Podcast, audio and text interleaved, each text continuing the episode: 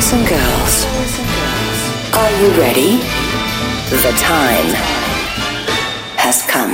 It's the most wonderful time of the year. Marta de baile. With the kids jingle belling and everyone telling you be of good cheer. Modo navideño. It's the most wonderful time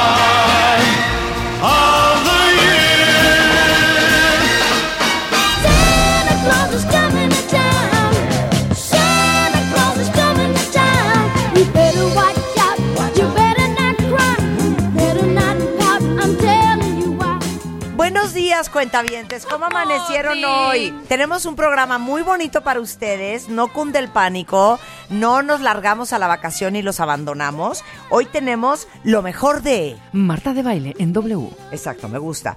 Vamos a tener el especial que hicimos de Michael Jackson con Benjamín Salcedo de la revista Rolling Stone, con la música de Michael Jackson, los mitos, las broncas, los traumas, los éxitos. Y tenemos Mátame esta, Millennials versus Rucoides, que hicimos este año, divertidísimo. Creo que ganamos. Con Jorge Nava y Rogelio Lemarroy. Sí. Este, Nava y Lemarroy. Nava y Lemarroy. Todo eso vamos a hacer hoy, viernes, para seguirnos carcajeando y darles una salida preciosa a este precioso fin de semana y a celebrar juntos el 24, que es este domingo. Exacto. ¿Estamos? Vamos. Suéltala, mi Ricky. Lo mejor del año con Marta de baile. Marta de baile. En W. Deadline musical. Michael Jackson. Miren, la van a pasar sensacional. Porque yo creo que es probable que no haya absolutamente nadie entre ustedes cuentavientes que no admire, respete, celebre y goce de Michael Jackson. ¿Cómo no? Por supuesto. es Bienvenido. Benjamín Salcedo, quien nos acompaña.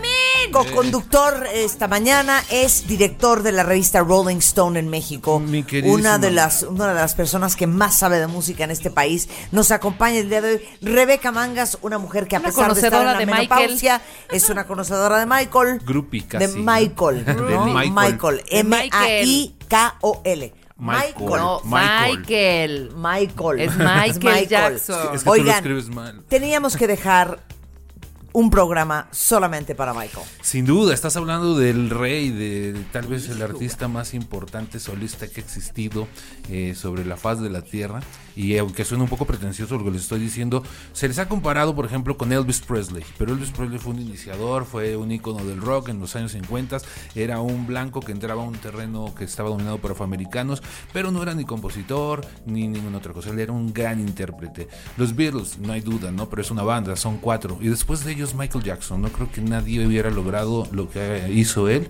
eh, uno de los discos más vendidos de toda la historia. Difícilmente alguien va a vender más discos que Thriller. Nadie creo que lo pueda suceder, aunque el mundo se duplique. Es casi imposible. Mucho más ahora que se vende por streaming, ¿no? Yo no creía su muerte. Yo decía, no, es lloré. Porque acababa de ver, ¿se acuerdan del último video que hizo de mm, es un como un pequeño corto This is con me. todo con su último ajá, con el con el concierto. Qué impresión, o sea, todavía ¿Cuántos años tenía? ¿51? Tenía 50, exactamente, 50. muere de 50 años y, y estaba haciendo los ensayos de lo que sería una gira de 50 fechas que iba a ser en el Reino Unido y en Europa. Ajá, sí delgadón, pero Sí. súper prendido. No, y bailando perfectamente bien. estaba súper deprimido. ¿Tú lo viste? Yo lo ¿Viste? vi, O sea, claro. súper prendido y no, espérate, aparte el oído, no, No, podía creer cañón, o sea. cómo paraba la música así, le decía al pianista, espérate, no, es para abajo, medio tono para abajo. Yo, ¿cómo se dio cuenta? Sí, no, Si está y, igual, y la aparte dando la misma. vueltas y brincando y todo el mundo Exacto. cantando y demás. Hoy tendría 58 años Michael Jackson. 58. Es que también es algo bien curioso con los grandes íconos. O sea, ¿ustedes se hubieran imaginado a Michael Jackson de 68 años? Hay cierta gente que uno no se hubiera imaginado. Sí, claro. Ya Sí, no, en la tercera edad. Claro, no, no, no Es que funciona, con ¿no? tanta intervención quirúrgica igual y a Dorian Gray, hijo, ¿sabes? No, pues ya que se podía hacer, imagínate, ya cuando llegara a los 68. Pues hoy vamos a hacer un homenaje a Michael Jackson. Eh, les vamos a contar un poco quién era, de dónde viene. Gary, Indiana, 1958. Exactamente, de Gary Indiana, de, un- de una familia que yo creo que no tenía ningún otro entretenimiento más que tener hijos, porque tuvo nueve, la señora Jackson. Eh, nueve con la misma, sí es difícil, ¿no? O sea, Rebby, Jackie, Tito, Jermaine, Latoya, Marion, Brandon, que se murió al nacer, Ajá. por si eso no lo Ah, sabían. no, ya son diez. Michael, Randy y Janet. Y Janet es la Janet más es la chiquita. bebé. Es la Janet más es la chiquita. chiquita. Paréntesis, Sí. que Janet Jackson estuvo casado con, eh, estuvo casada eh, con un eh, árabe musulmán eh, y se acaba de divorciar hace poco y acaba de tener a sus, pues ya casi 50 años, eh, a dos gemelos. Órale. A dos gemelos, a una niña y un niño. A los sí. casi 50, eso A es los valor, casi caray. 50, claro. No, wow. Eso es valor. Bueno, esa familia se ve que se reproduce sin ningún problema, no tiene ningún, Claro. ningún Ahora, problema. ¿cómo nace The Jackson Five? Bueno, todo este eh, asunto nace porque el papá, el papá, el señor Joe Jackson, Ajá. este, era un fanático de la música y él tenía eh, pues, la inquietud musical, él tocaba, tenía un grupillo, hacía covers este, en, en su natal lugar. Y de repente pues se dio cuenta de que tenía muchos hijos y que tenía que sacar algún provecho de ellos. ¿no? pues sí, ¿no? Sí, si, claro. ya, si ya tengo nueve, pues ¿qué hago con ellos? ¿no? Entonces les empieza a enseñar música a cada uno de sus, de sus hijos. A uno le enseña a tocar el bajo, al otro la guitarra, etcétera. Les empieza a enseñar pasos de baile. Eh, en esa época eh, hacían covers, hacían canciones así de rhythm and blues y demás. Y este es muy curioso porque eh, comenta la mamá que pues, ya estaba el grupo armado con los hermanos mayores y de repente un día él ve al chiquito, a Michael, un escuinclillo que tenía cinco años, una cosa así, que agarra el micrófono y se pone a bailar y empieza a dar giros y empieza a entonarse y dijeron, wow, este chamaco tiene, tiene- se me hace que es el mejor, el que canta mejor de todos los, de Tiene todos los madera, demás. tiene madera. Tiene mucho de dónde sacar, ¿no? Entonces, este, pues eh, fue muy curioso porque le dan la oportunidad y lo que estaba pensado ser un grupo juvenil en su momento, en realidad se volvió un grupo casi infantil, porque tú oías la voz de Michael y era un niñito cantando, Eran ¿no? chiquititos. Era chiquititito y tú la- el primer sencillo del- de, de- que, se salió en la radio lo oyes y es un niño cantando con unos coros de adolescentes. Es bien interesante esto. Ahora, los Jackson Five eran básicamente Tito, Jackie, Jermaine y Marlon. Ahora, hay algo bien interesante en la autobiografía de Michael Jackson en Moonwalk. Ajá. Déjenme decirles que Michael dice, literal, y lo voy a leer textual, lo que él decía sobre su papá y cómo el papá los formó artísticamente y los preparó para eh, presentarse en público. Lee así, actuaríamos para él y él nos criticaría y si, si te equivocabas, habría golpes con el cinturón, a veces con un interruptor. Durante los ensayos no solo teníamos que lidiar con la presión artística, sino que estábamos nerviosos y aterrados por lo que nos podía hacer si fallábamos. O sea, básicamente acababas quebrado. Después de que se muere Michael Jackson, hay una entrevista muy famosa que le hizo Pierce Morgan, que en ese momento estaba en CNN, eh, a Joe Jackson, el papá de Michael, en donde dice, sinceramente yo me siento satisfecho de haber sido súper duro con ellos, ve el gran resultado que he cosechado, tengo unos hijos, eso de que les daba palizas es mentira, a veces los tenía que castigar y en ocasiones los golpeaba con el cinturón, era una forma de concientizarlos que habían hecho mal y asegurarme que lo recordaran. Fui duro porque era muy necesario. Pero yo creo que la figura del Anda. papá de Michael en la vida de Michael, que era una persona particularmente muy sensible. Michael ¿no? sí, muchísimo. Yo creo que fue devastadora para él. Totalmente, yo creo que eh, yo creo que para cualquier niño un padre que te obliga a hacer las cosas a golpes, bueno, pues no puede ser una buena influencia, ¿no? Eh, ustedes que son madres como tú, Marta, Sí, debes de sí. saberlo mucho mejor. Eh, creo que sí fue un error eh, de parte del padre. Él dice que el gran resultado que logró, yo eh, diría que pues pudo haber logrado mucho mejores resultados, porque justo cuando se pelea Michael con el padre es cuando empieza a florecer y a crecer y a hacer la- el lo, grande de, él, ¿no? Sí hizo bien, el grupo sí hizo bien a los Jackson 5, pero nada más como grupo infantil, toda la demás carrera, el resto de los Jackson están perdidos. No existe ninguno, ¿no? En su momento yo no, no sé si recuerdes, se hablaba de Jermaine y ya va a sacar un disco solo Sí, Jermaine sí, y no sé sí. qué. ¿Quién sabe qué sea? Jermaine debe de estar este Sí, o sea, y la No- no Toya sé como qué. que nunca armó. no, pues, hizo más ruido por salir en Playboy Yo que creo por que en cantar. realidad son Janet y Michael. Y Michael, Esos son sí. los dos. Bueno, de hecho, Michael Jackson da una entrevista a cuentavientes a Oprah en 1993 y dice que se enfermaba y hasta vomitaba con solo saber que tenía que lidiar con su papá.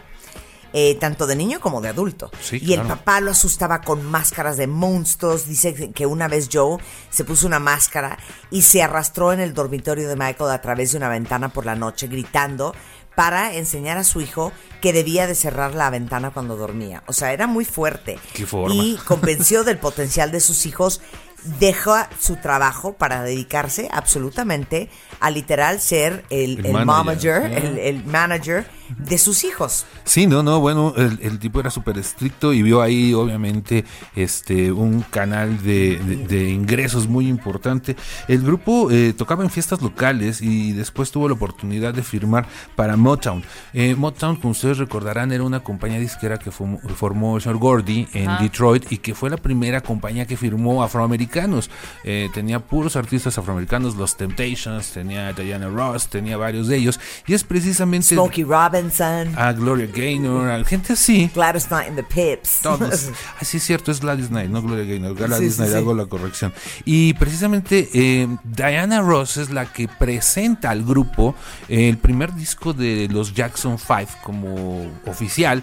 eh, se llama Diana Ross Presents the Jackson 5. ¿no? Es, era como el aval que le estaba dando una artista ya consagrada en esta ocasión. Y en 1969, cuentavientes, y con esto damos inicio a este especial de Michael Jackson. Este fue el primer sencillo.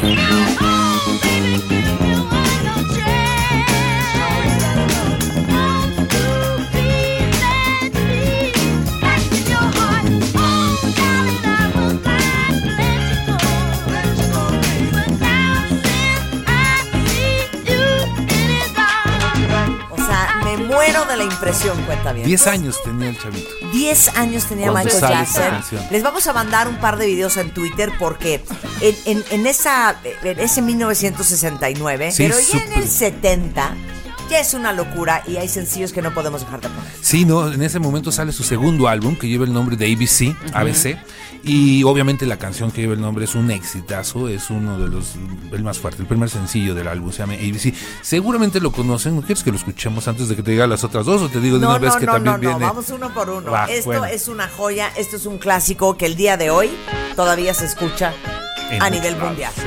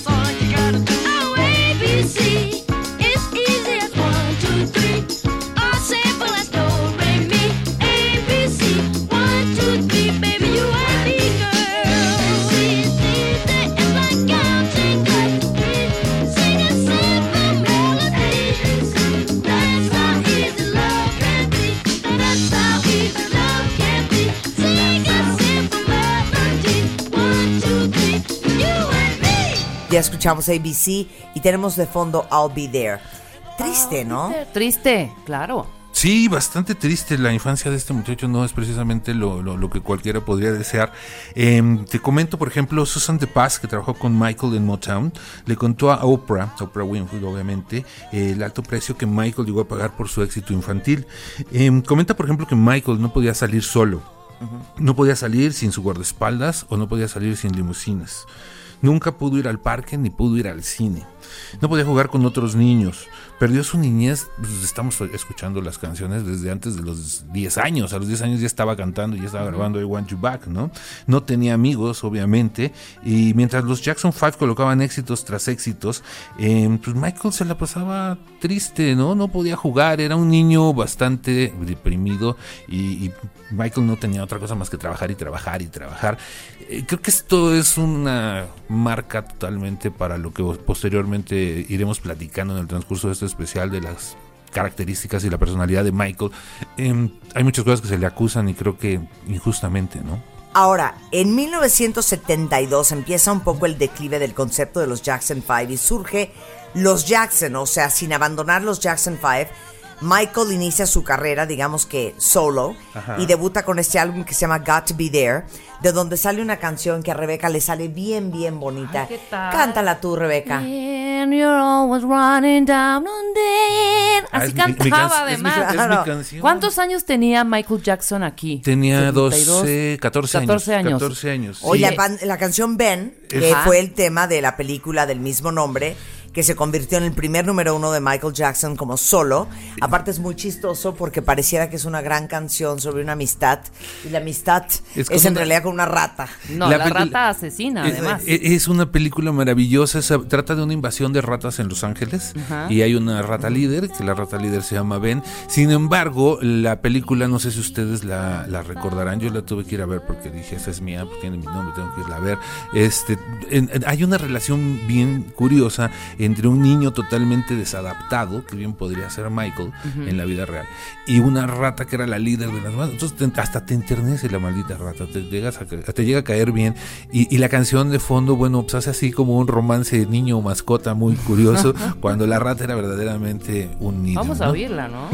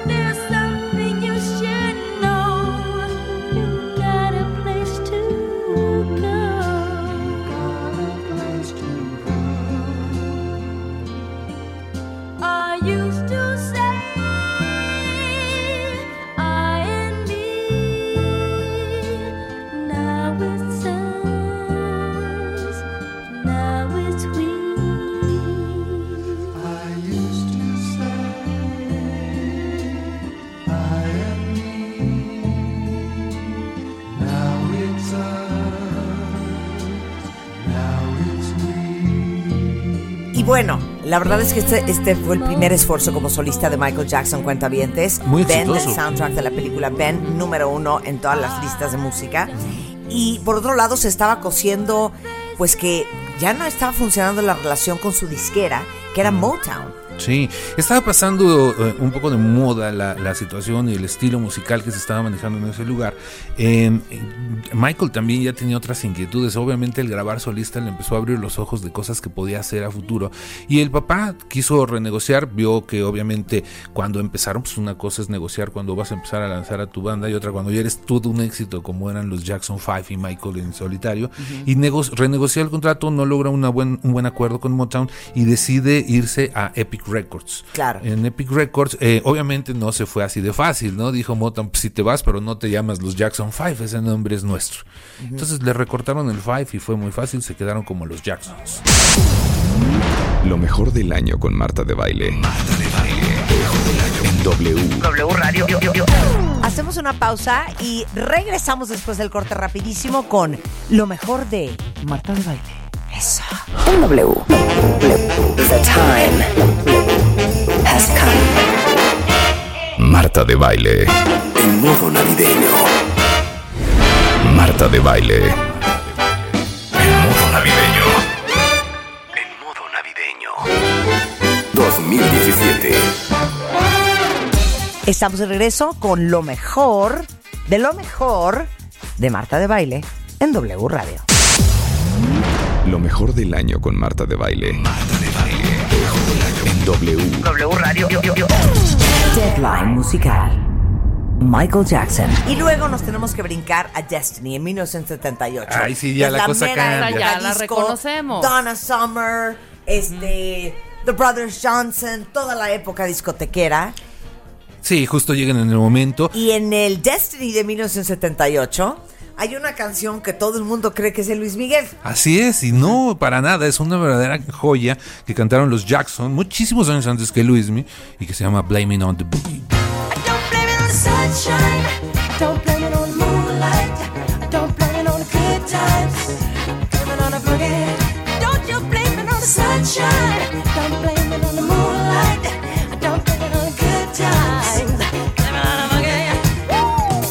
Una verdadera joya en la mera época disco. Extraordinaria. No es de Luis Miguel, se los repetimos.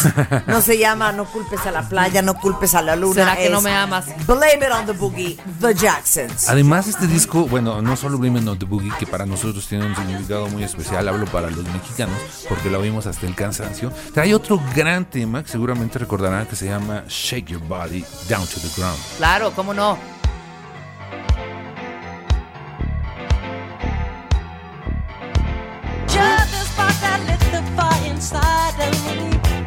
And you do know that I love it. I need to do just something to get closer to your soul. And you do know that I want you. Let's dance, let's shout. Shake your body down to the ground. Let's dance, let's shout. Shake your body down to the ground. Let's dance, let's shout. Shake your body down to the ground. Let's dance. Let's shout. Shake your body down to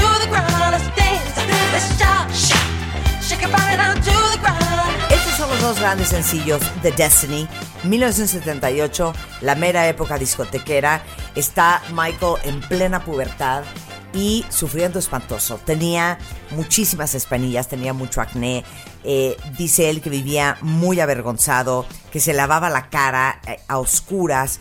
Su papá se burlaba de él, le decía que estaba horroroso y lloraba básicamente todos los días. Es que yo creo que les digo algo.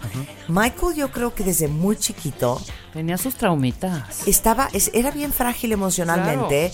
Yo creo que era un chavo muy ansioso, muy depresivo y muy sensible. Y con un padre tan autoritario y tan castrante y tan abrumador como él, yo creo que con el paso de los años todo se le fue agravando. Sin duda, yo creo que eh, una de las fu- eh, partes fundamentales de sus problemas es eso, ¿no? Y, y ponte a pensar el peso que cargaba un chavito de 10 años al ser el líder, cantante y figura principal de una banda dirigida por el padre y por los cinco hermanos, por los cuatro hermanos mayores, de haber sido una verdadera pesadilla. Claro, y, y- y este es un, un momento bien, bien, bien decisivo, porque Michael, que en este momento tiene 22 años por ahí, Vein- 20 años. 20 años, Sí. decide literal despedir a su papá como manager y contrata a alguien que le va a cambiar la vida para el resto de sus días, un gran, gran músico de jazz, director de banda, compositor, arreglista, que había trabajado con Clifford Brown, Sinatra, Leslie Gore, Count Basie, Aretha Franklin, Paul Simon, Todo mundo. que es el gran Quincy Jones. Sin duda, Quincy Jones es la parte fundamental aquí. Bueno, el primer paso, yo creo que lo más importante de todo fue deshacerse de su padre. Claro. ¿no? Eh, eh, al deshacerte de tu padre, en el caso de Michael, creo que es una liberación que se ve tan evidente en su creatividad, en su evolución artística, que lo sumas esto a la trayectoria de Quincy y bueno, pues te da el resultado que te da. Ya Michael no estaba a gusto, él ya quería hacer otras cosas, los Jackson seguían con su rollo, eh, era la gran oportunidad de él. Eh, al romper con el padre eh, y iniciar una carrera solista, creo que es el Jackson, Michael Jackson, que ya todos vamos a conocer a partir de este punto. No, todo lo anterior fue como un precedente y a partir de este es el Jackson que nosotros conocemos. Claro. Ese Jackson de pelo chinito, moreno, bailarín, pasos extra- eh, extraordinarios, la figura, ¿no? Claro. Y, y- y les digo una cosa, eh, esta parte de la historia de Michael Jackson a mí me trauma porque yo creo que es un claro ejemplo de que si uno quiere tener lo que pocos tienen, tienen que estar dispuestos a hacer lo que pocos harían. Y yo creo que muy poca gente, sobre todo en la circunstancia y después de la infancia que tuvo Michael Jackson y el pavor que le tenía a su papá, de ponerte los pantalones y decidir tomar una decisión tan fuerte como despedir a tu papá y al papá al que le tienes pavor. Y esta fue la mejor decisión que pudo haber eh, tomado Michael Jackson, porque como dices tú, ese fue el despegue de su carrera.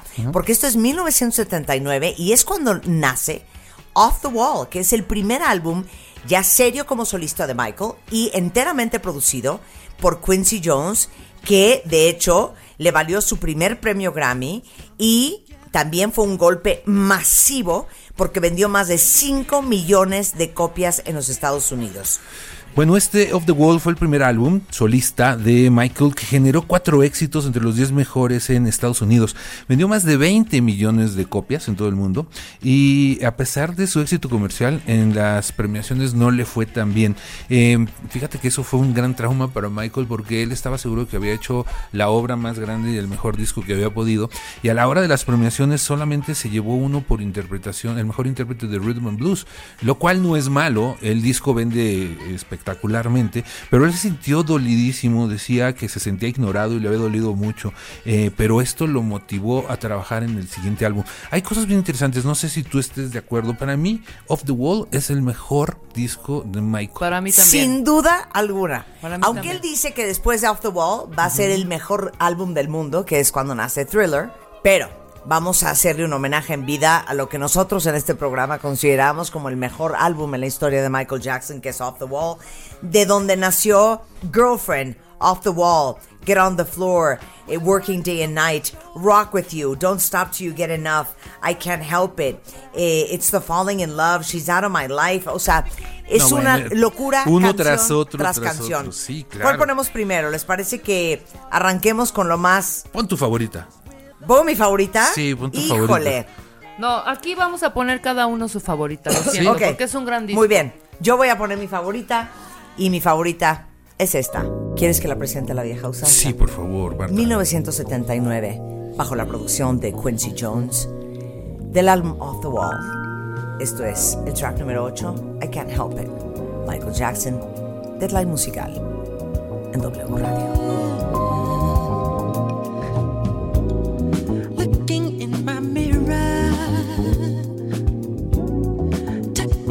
Surprise.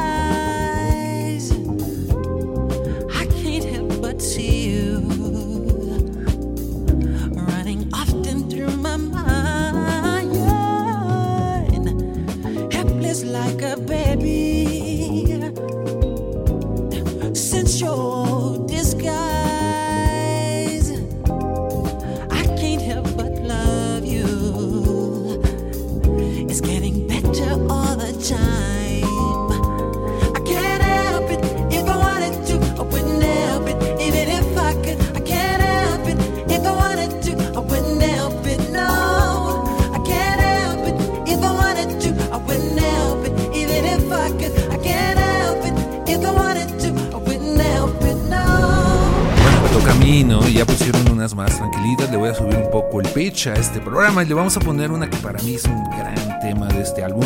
Se llama Rock With You. Uf.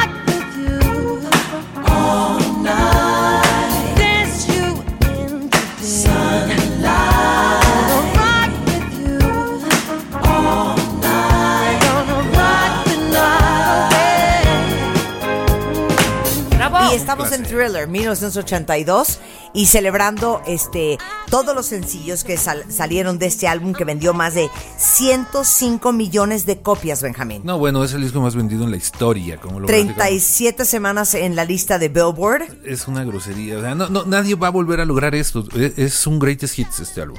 Claro. ¿Cuántos trae? Estamos hablando de 7, 8 este, sencillos que estuvieron entre los mejores éxitos. Las nueve canciones del álbum fueron completadas, tanto el productor Quincy Jones como Jackson estaban descontentos con el resultado, remixearon cada canción, pasaron una semana en cada canción, este, y bueno, no, no estaban aún convencidos, eh, pero obviamente el esfuerzo les valió la pena. Es que, ¿Sabes qué pasó? Cuando grabaron el disco, hicieron unos. eh, Thriller tiene una entrada muy larga, muy, muy larga. Entonces, cuando ya pues, tenían que quemar el álbum, no cabía. Entonces, tuvieron que recortarlo. Tú recordarás que esa entrada se ve en el video y es toda una presentación y parte del show del video. claro. Pero en el disco no viene la, la canción tan extensa como, como viene en- en- como la escuchamos en el video. Entonces tuvieron que recortar y reacomodar todas las canciones para que pudieran. Hay que entender nuevamente la época. Aquí se grababa en LPs. Cada LP tenía una duración de aproximadamente veintitantos minutos por lado. Entonces tenías que acomodar las canciones para que cupieran. No nada más este apps como hoy que puedes grabar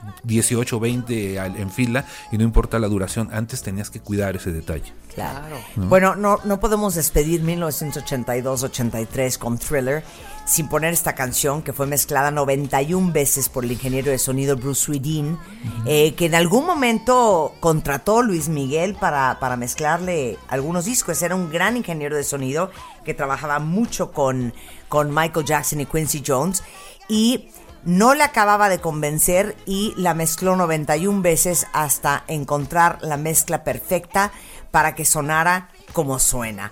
Fue uno de los sencillos más vendidos en 1983 y es uno de los sencillos más vendidos en toda la historia.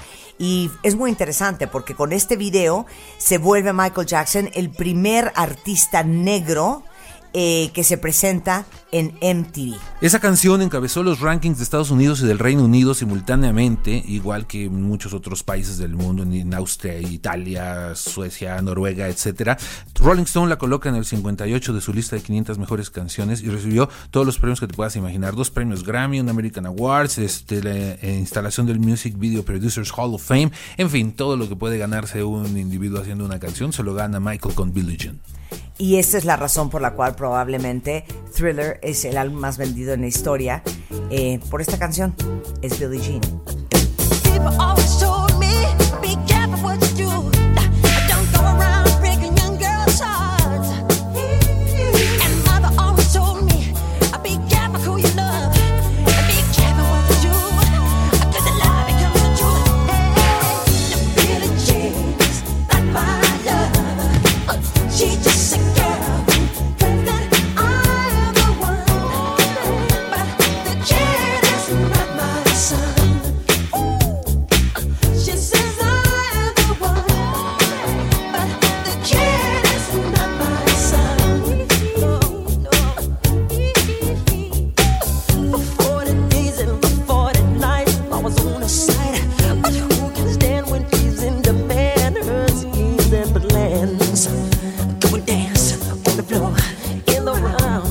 Esto es Billie Jean, es Michael Jackson, una de las grandes canciones que hacen del álbum Thriller, el álbum más vendido en la historia con más de 105 millones de ejemplares. Y nada más un fun fact. Eh, con este álbum Thriller, Michael Jackson logra la mejor negociación eh, de regalías y la más alta en la industria de la música.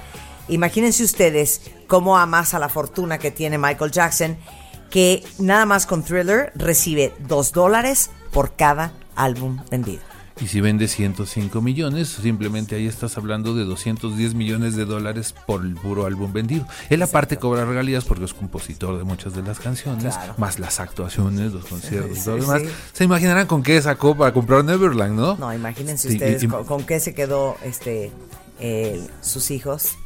Sí, la familia se, sí está bastante bien protegida por Bastante el momento. Fíjate que hablando de Billie Jean y creo que ya pasando a un siguiente, una siguiente etapa, todos recordarán en 1983 ese famoso paso, el moonwalk, que llamó muchísimo la atención porque nadie lo había visto en vivo ante tantas millones de personas. Pero aquí en México se encontró en algunos anales, en películas antiguas, a resortes haciendo ese paso. Este es muy curioso cuando tú revisas las biografías de, de Michael, nunca se dice parece que él inventa el paso, ¿eh? Eh, se cuida el detalle. Eso está muy bien hecho porque si no, ahorita eh, el señor Resort sería multimillonario y sus hijos también por los derechos de Moonwalk. Este paso lo hace él por primera vez en una presentación que fueron los 25 años de Motown. Se llamaba Yesterday, Today and Forever, un especial de televisión para la NBC. Eh, este espectáculo se transmitió en mayo de 1983 con una audiencia estimada de 47 millones de personas. Y bueno, fue recordado principalmente por la actuación esta de la canción de Billie Jean que les mencionaba y que le valió una, la primera nominación al Emmy. Y Eh, Michael siempre dijo que ese paso del moonwalk lo había copiado a los pasos que, ello- que él veía de los niños negros en los suburbios, donde para él había grandes talentos. Y fue la primera vez que lo vieron con la chamarra negra de lentejuelas, el guante de golf decorado con diamantes, este, y, y- y este baile insignia, el moonwalk. Eso Sí. fue ese día. Es más, ahorita les mando por Twitter la liga del video de YouTube, donde van a ver este especial de los 25 años de Motown y Michael Jackson en actuación. 1983. Ahora, empiezan, ¿no empiezan aquí ya los cambios físicos? Sí, claro. Ya, Eh, ya empieza ya- la ca- ya cara máscara, cara máscara. Totalmente. Tú ves la portada de Thriller y todavía era el Michael moreno, de nariz ancha, de pelo chino. Y de repente, cuando aparece el siguiente álbum, vemos a un Michael muy descolorido. Este ya no es este ni remotamente ese En esta portada, en la ese negro en la portada de, de- de- ves la de Thriller y ves Bad y parecen casi dos Porque personas ve la de Off the Wall. La de Off the Wall. Y- la Es carita Michael, Black es Michael, Michael. pero Black Michael lindo, Gran- cute. Claro. Sí, nomás lo alargaron, ¿no? Sí. Pues Creció y se estiró un Sí. poco. Eh, en Thriller es parecido, ¿no? Tirado en el piso con su saco blanco y este su este su melena china tal cual y ya cuando llega Bad Su ya naricita es- de Liz Taylor. ya ¿no? hay un detalle ahí interesante. Obviamente se empezó a hacer un escándalo del, del cambio de la cara de Michael Jackson, eh, porque el tono de piel se veía más blanco, la nariz más delgada, más, más recta. Y de hecho en su autobiografía, no sé si alguien de ustedes la ha leído, que se llama Moonwalk, Michael Jackson dijo que gran parte de esta renovación y de los cambios que la gente veía en él era porque había cambiado su dieta. O sea, también que no nos quiero timar. este, pero sí admitió que sí se había compuesto la nariz y que sí se había compuesto la, la- como el mentón, la barbilla, pero dijo que jamás se había hecho absolutamente nada en la piel. De hecho, hay una entrevista que le hace Oprah a Michael y Michael le dice literal, y lo voy a, a citar tal cual, dice, no conozco un blanqueador de piel, nunca he visto uno y de hecho dudo que eso exista. La historia de mi color de piel es la historia más estúpida que he escuchado. Lo que tengo es un problema médico que destruye la pigmentación de la piel, es un problema de familia. Eh, unificamos el color de la piel con maquillaje y eso es todo. Y no voy a ahondar en esta historia médica porque eso es absolutamente privado. De hecho, eh, si hay un reporte de la autopsia de Michael Jackson en donde sí eh, certifican que Michael Jackson tenía vitiligo. Pero también tenía tatuadas las cejas, pero los labios de rosa, pero la parte del cuero cabelludo. Este, Michael Jackson le dice en, ese, en esa entrevista a Oprah que él solo se había hecho dos cirugías, eh, de las cuales de hecho habla en Moonwalk.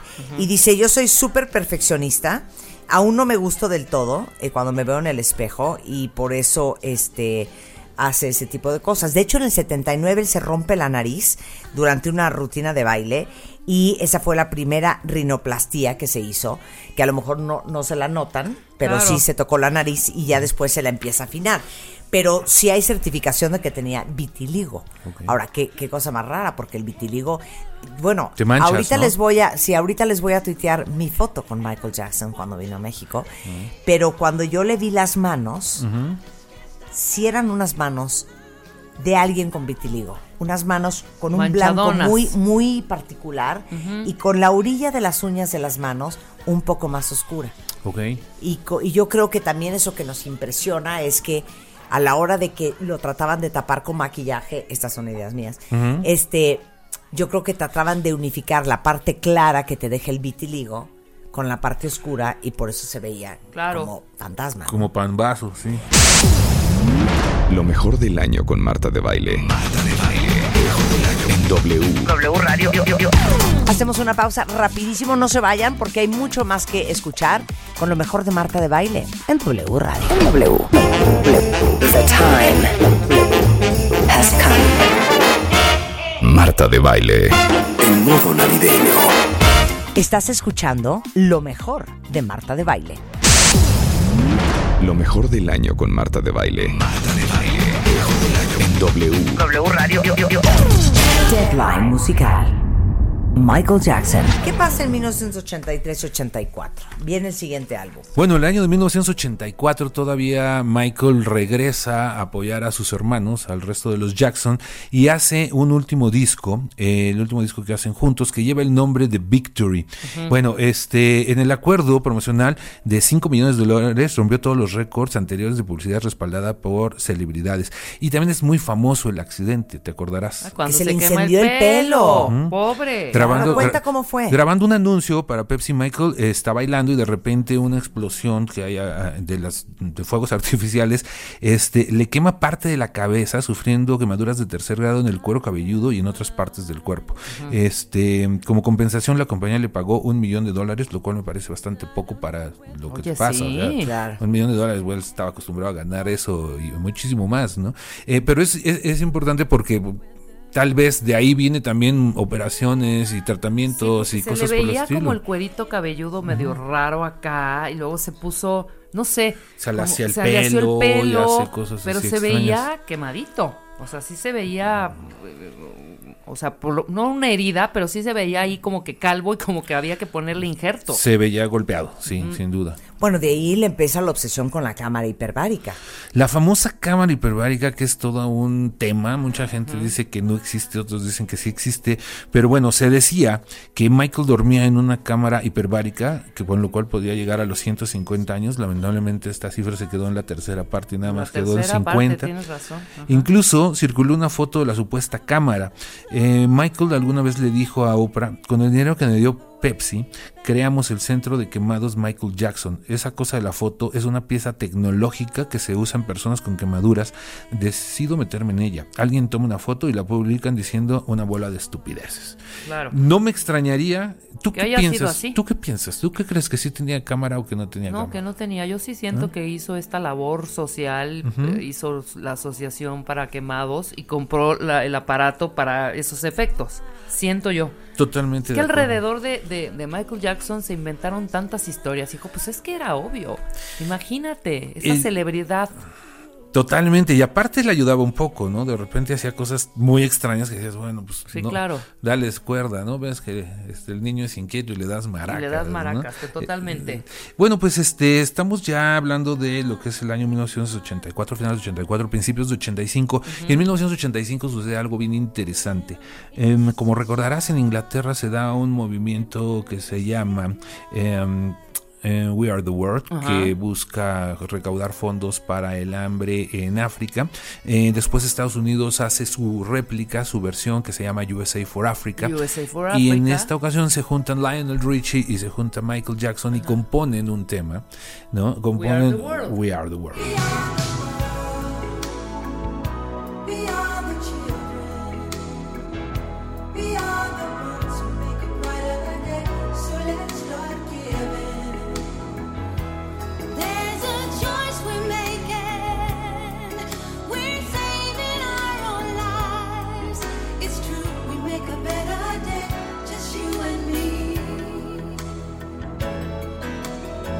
Ya estamos en eh, eh, post-thriller.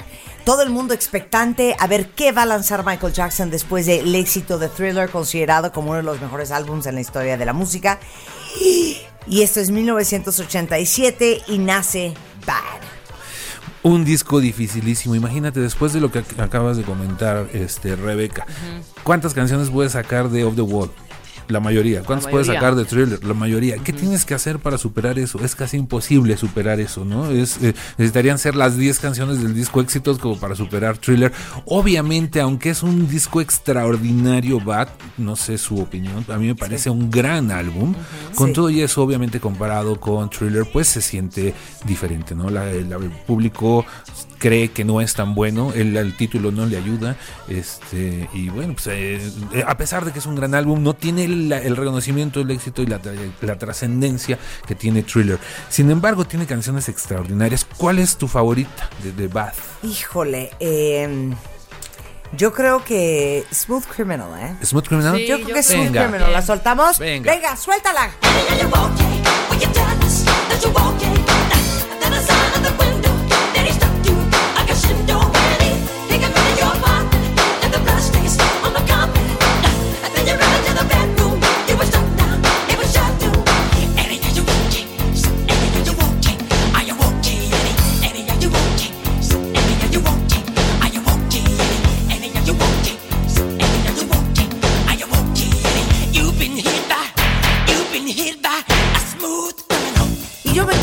Parte de Annie, ¿estás bien?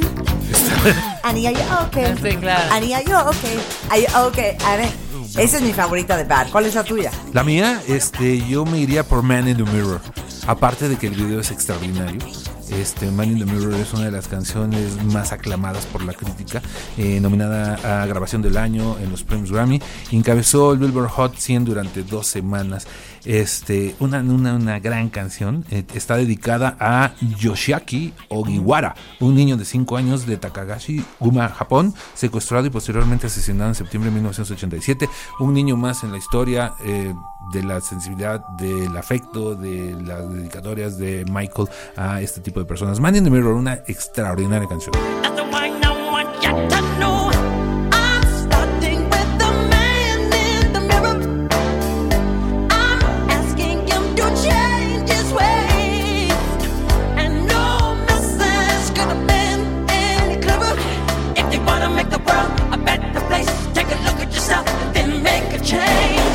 Fíjate que a mí, curiosamente, Man in the Mirror ¿No te ¿Te da encanta? para abajo? me, me aburre. ¿De me veras? aburre terriblemente. ¿Cómo crees? Pero es muy bonito el eh, eh, eh, ah, ah, ah, The Exacto. Man in the Mirror. Bueno, y vamos a cerrar Bad, que la verdad es que tuvo como cinco muy buenos sencillos. La de Leave Me Alone, la de Smooth Criminal, I Just Can't Stop Loving You, Man in the Mirror. The Way You Make Me The Feel. way The Way You Make Me Feel, vamos a poner The Way You Make Me Feel.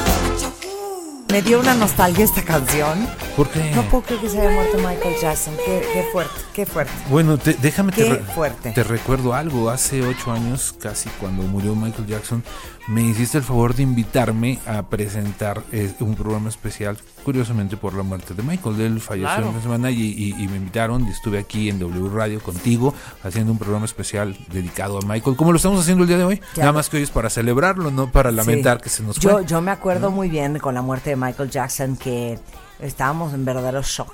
Y eh, dos días después eh, hicimos un especial, Charo Fernández y yo, eh, para Canal 5, eh, sobre la vida obra de Michael Jackson y revisitando todo lo que habíamos eh, vivido con él y todo lo que vivimos cuando vino a México, cosa que les voy a platicar cuando lleguemos a los noventas, eh, de la gran visita al Estadio Azteca de Michael Jackson, de la entrevista que tengo con Michael Jackson, ya por ahí les mandé la foto por si la quieren visitar en redes sociales. Entonces, después de Bad, viene el gran Dangerous. Viene Dangerous, un disco un poco más complicado. Eh, digamos que ya no tenía la presión de tratar de superar un monstruo como lo era el disco de Thriller, ya estaba un poco más tranquilo en ese sentido. Y creo que la creatividad y la eh, producción de, Dangerous eh, le ayuda. Ya no está Quincy Jones, Quincy Jones deja de trabajar con él, él hace con los tres discos que mencionamos, Soft the Wall, Thriller y Bath. Y a partir de este álbum ya no está Quincy Jones, cosa que se nota en cierto sentido. ¿Por qué se nota? Bueno, se nota porque eh, Quincy Jones tenía unos arreglos mucho más jazz, mucho más, este, vamos a llamarlos Rhythm and rhythm blues. and blues. Y aquí viene ya una época más de remixes y más electrónica y otro tipo de música bailable, la que empiezan a hacer en estos álbumes, ¿no?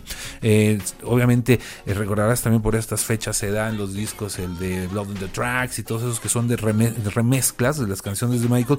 Y es una música bastante diferente a ese RB, a ese, a ese pop. Claro, este es para mí uno de los menos menos eh, preferidos míos, ¿eh? ¿De veras? Un par de rolas, ¿eh? Neta. A Ni mí siquiera me Dangerous. fascina el estilo de Dangerous. A mí me gusta No, mucho. A mí, eh, Remember the Time, para mí, porque sigue manteniendo en Remember the Time un poquito esa parte de, de Rhythm and R&B, Blues. de R&B. Bueno, ya Ajá. ahorita es el rey del pop. No, o ya. sea, 88, Ya, hombre, la primera que lo llama el rey del pop es Elizabeth Taylor. Y ya desde ese momento en adelante ya es oficialmente The King of Pop, Michael yo, Jackson. yo creo que después de Thriller se volvió el, el rey del pop y de ahí en adelante no hay nadie que le quite ese puesto ni se lo quitarán. Nadie. Bueno, algo bien interesante de este cambio que, del que hablas tú, eh, Benjamín, sobre abandonar y dejar a Quincy Jones y buscar como los productores que en ese momento estaban de moda, esto ya es 1991, es contratar a eh, Teddy Riley. Y Teddy Riley, algo bien interesante, y para todos los que crecieron con la música noventera van a ubicar perfecto, Teddy Riley es el que producía a Bobby Brown, ¿se acuerdan de Every Little Step I Take? ¿Ok? ¿Cómo no? ¿Se acuerdan de Dougie Fresh, de Keith Sweat, de Heavy D, Usher? ¿Y se acuerdan de I Don't Wanna Fall in Love? De Jane Child, que Sí, era claro. canadiense. Bueno, Teddy Riley producía a todos estos y estaba muy en boga en los noventas, así como Ellie Reed y Babyface. Y entonces es a quien contrata Michael Jackson para hacer el álbum Dangerous, obviamente buscando evolucionar y como sonar como mucho más actual a lo que estaba de moda en ese momento. Que era más hip hop, que era más rap, Claro, que era claro. otro tipo de música. Era un soul ya fusionado con otros géneros diferentes, ¿no? Y de ahí el primer sencillo del cual hablabas hace un momento, Rebeca, Remember the Time.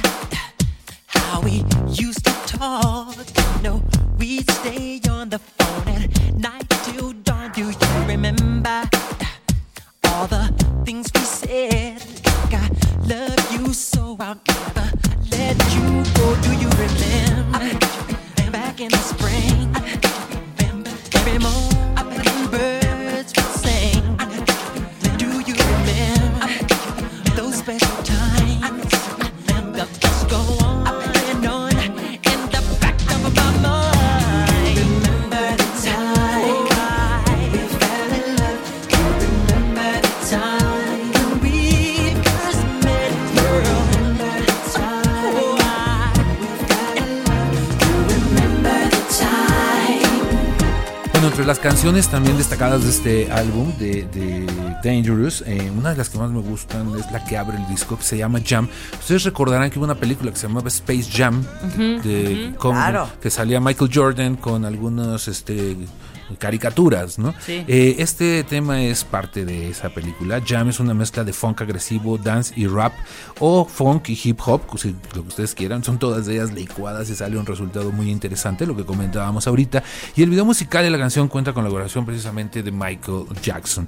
Eh, se lleva a cabo dentro de una cancha de baloncesto donde Jackson enseña a Jordan cómo bailar y a cambio Michael Jordan le enseña a Jackson cómo jugar básquetbol. Eh, existen versiones extendidas de este video que incluyen a Michael Jackson enseñándole a hacer a Michael Jordan el moonwalk, cosa que no le sale tan fácil porque ten- como ustedes recordarán Michael Jordan medía casi dos metros.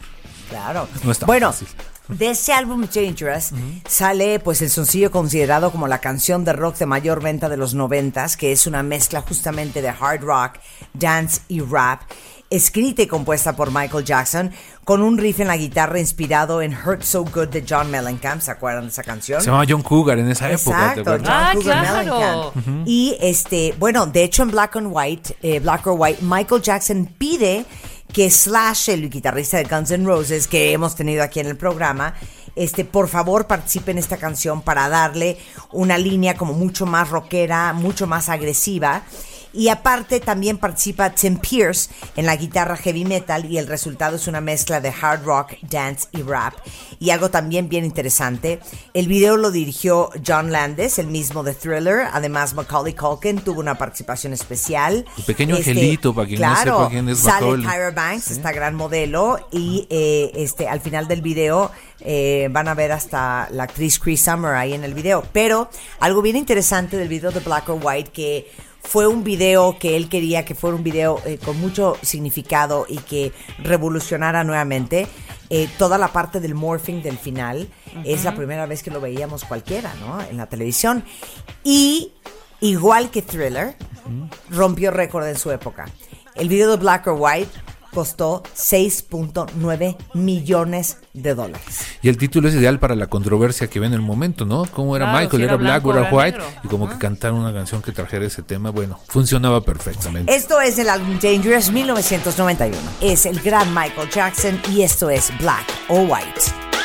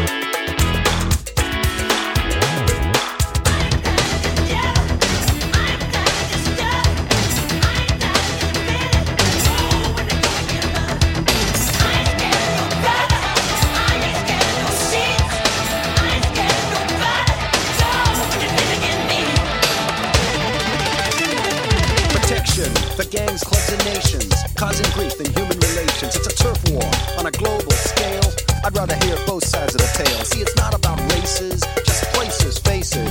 Where your blood comes from is where your space is. I've seen the bright get duller. I'm not gonna spend my life being a color. Lo mejor del año con Marta de Baile. Marta de Baile. En W. W Radio. Hacemos una pausa y regresamos después del corte rapidísimo con lo mejor de Marta de Baile. Marta de Baile.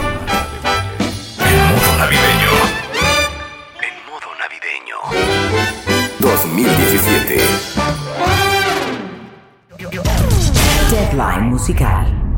Michael Jackson. Estamos terminando en el eh, corte anterior de escuchar eh, pues lo más relevante del álbum Dangerous de 1991, donde Michael deja a la producción de Quincy Jones, contrata a Teddy Riley, que era uno de los productores más hot de esa época, y de lo cual sale Remember the Time, Heal the World, Black or White y Jam.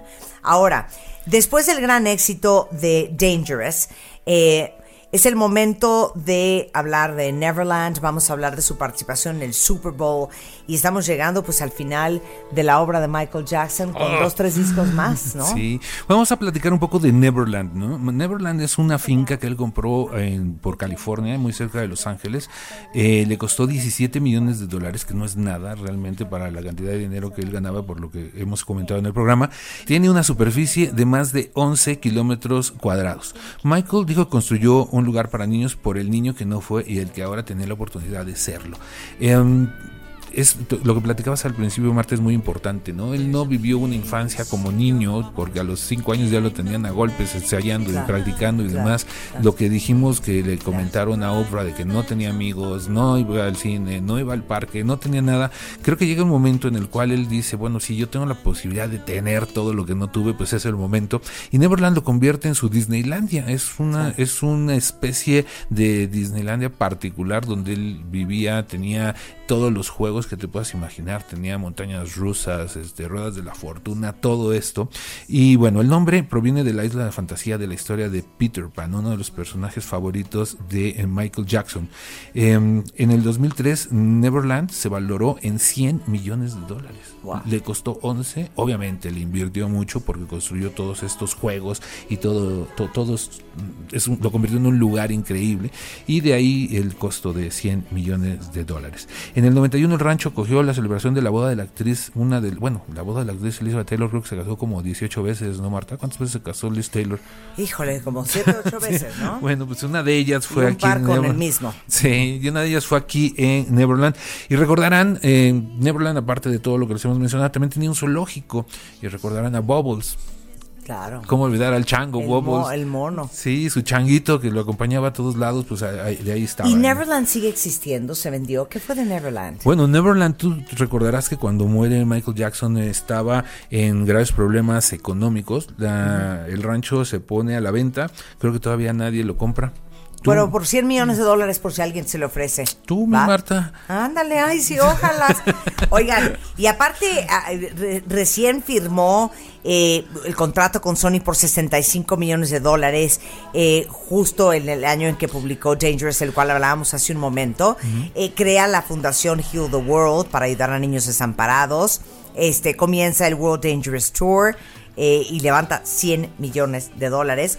Hace el medio tiempo en el Super Bowl número 26 con Jam, Billie Jean, Black or White y Heal the Word. Fue uno de los espectáculos más vistos, sin duda. Como todos los Super Bowls son vistos por millones de personas, el caso de este Super Bowl, que fue el 27, si no me equivoco, eh, recaudó más o menos 133.4 Uf. millones de personas viéndolo. Una locura. Imagínate. Luego vienen pues todas las acusaciones de abuso sexual, eh, que lo acusaron de haber eh, abusado a un chavo de nombre Jordan Chandler, entre muchos otros. Eh, ya se saben ese escándalo. Bueno, y luego se casa en 1994 con Lisa Marie Presley, cosa que nunca se entendió. Este, y estuvo casado básicamente como 18 meses y se divorciaron. Lisa, de hecho, nunca habló mal de Michael, solo decía que era un amor de persona, pero ese matrimonio nunca se entendió. Claro. ¿No? De hecho, ella comentó alguna vez que era tan deprimido el pobre Michael que una vez le dijo, escoge entre tu depresión y yo, y le escogió la depresión. Claro, escogió la depresión. Y luego viene todo el tema de la paternidad de Michael Jackson en 1995. Eh, saca el álbum doble, el History, Past, Present and Future. Ese disco es bien interesante porque a pesar de ser un disco recopilatorio de sus mayores éxitos, incluye muchas canciones nuevas. Y entre esas canciones nuevas, Marta, Rebeca, creo que todos recordarán la famosa Scream, canción que canta con Janet Jackson y que trae el video más caro en la historia de la humanidad. 11 hasta ese millones de dólares costó Scream. Ahorita que decías Que 20 aparte siento que cero pegó, ¿eh? Y yo también Sí. siento que nada jaló. Fue una cosa rarísima, en un tema no tan fuerte, Creo que pero fue para ayudar también a Janet un poco, ¿no? la impulsó muy fuerte. Sí, Creo claro. que a Janet fue la más beneficiada de este de esta experiencia. Bueno, programamos un pedacito de Scream. Escuchen esto.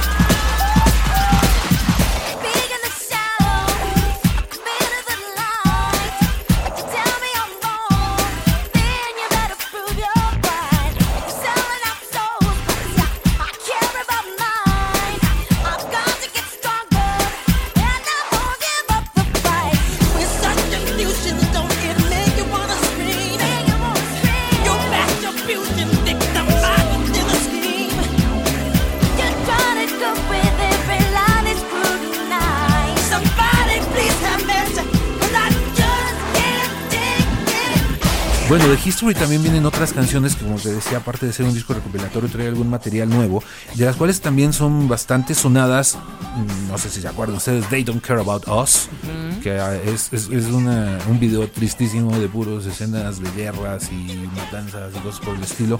Earth Song, que también sonó mucho, y You Are Not Alone, una balada bastante bonita. Recordarán You Are Not Alone. Esas tres canciones, junto con la primera de Scream, son parte de esta novedad que trae ese disco recopilatorio del 95 1985, History, Past, Present and Future. También hizo la famosa estatua esa que anduvo paseando por, Por Europa. todo, claro. ¿No? Recordarán que, que cómo lo criticaron porque se hizo su estatua y la paseaba en el río en un Sí, ferry sí, y demás. Bueno, ya, ya, ya era una época en la que Michael era más vilipendiado y más agredido que reconocido y alabado, ¿no? Claro. Pero musicalmente seguían haciendo cosas bien interesantes. Y viene una parte bien importante en su vida personal, probablemente la más importante, porque en el 96 cuentavientes es cuando se casa con la enfermera que era ayudante del dermatólogo de Michael, que es esta Debbie Rowe. Este, obviamente la conoció pues yendo a la clínica para tratarse el supuesto vitiligo. Se casaron y tuvieron primero a Michael Joseph Jackson Jr.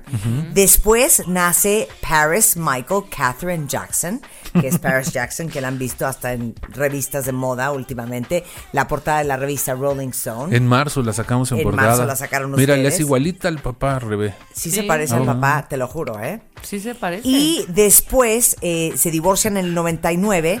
Ella le da la custodia absoluta de los dos niños a Michael Jackson y ella recibe a cambio 8 millones de dólares y su casa en Beverly Hills. Nada mal, ¿no? Claro, Buen esto, es- negocio. esto ya, ya vamos en 2001 y es donde lanza Michael Jackson el álbum Invincible. Invincible, que lamentablemente no hace honor al nombre. Eh, esperaban que fuera el gran regreso de Michael. Eh, seamos sinceros, también lamentablemente es el último disco de Michael que graba en vida y no tiene tanto éxito como todo mundo pudiera esperar. Perdóname, perdóname. Invincible tiene un legado que tenemos que respetar y reconocer. Y probablemente una de mis canciones favoritas de Michael Jackson, donde sale Chris Tucker en el video, que es una joya. Y quiero absoluto silencio para que escuchen esta joya de principio a fin. Y hoy que es viernes de Deadline Musical con, eh, con eh, Benjamin Salcedo de Rolling Stone y este homenaje a Michael Jackson, se relajen y escuchen You Rock My World.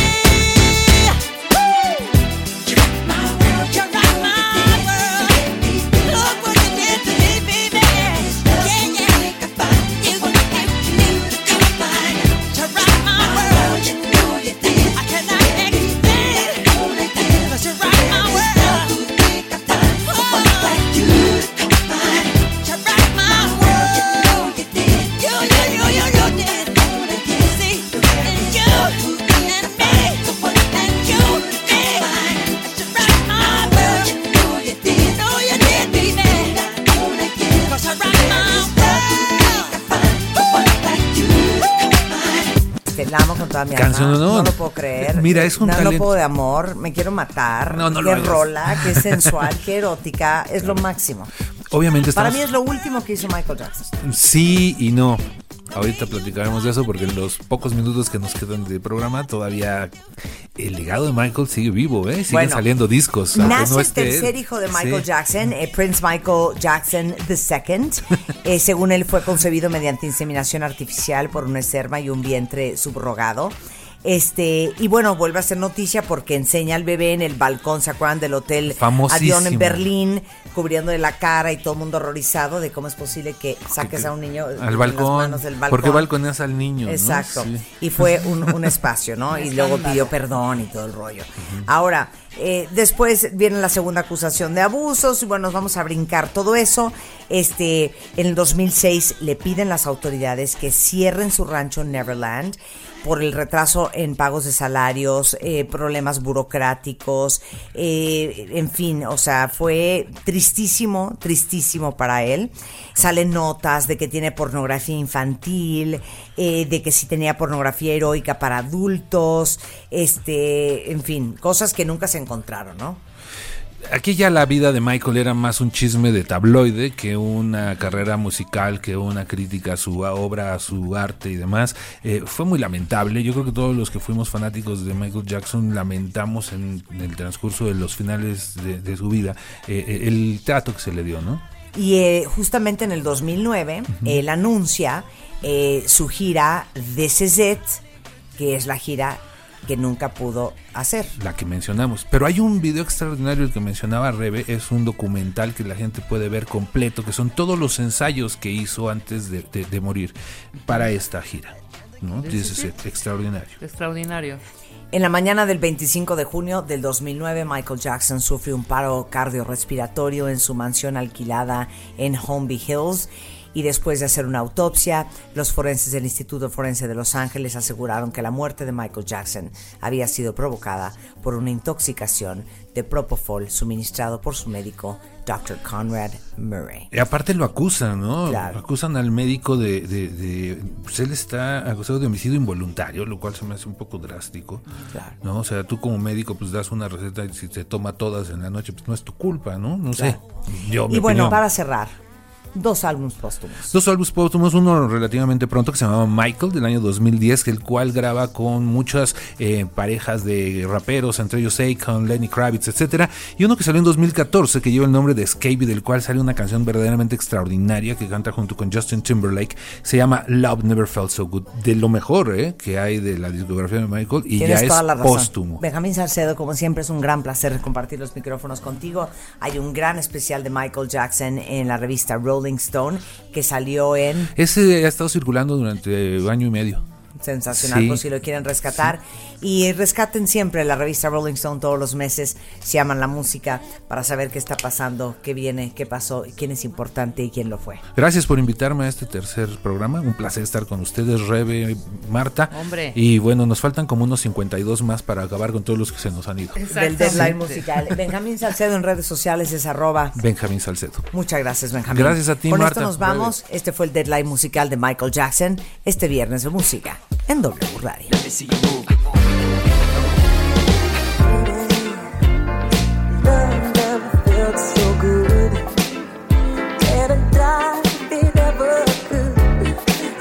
Love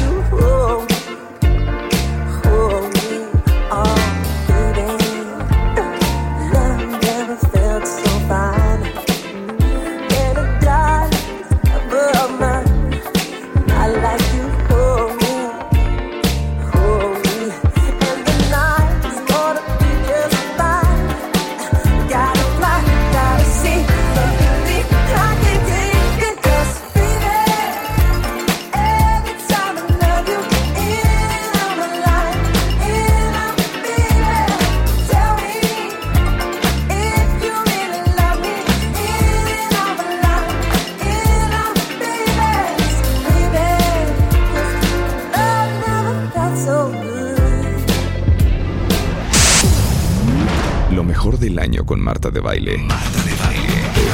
En W. W Radio. Marta de baile en modo navideño. Marta de Baile en modo navideño 2017.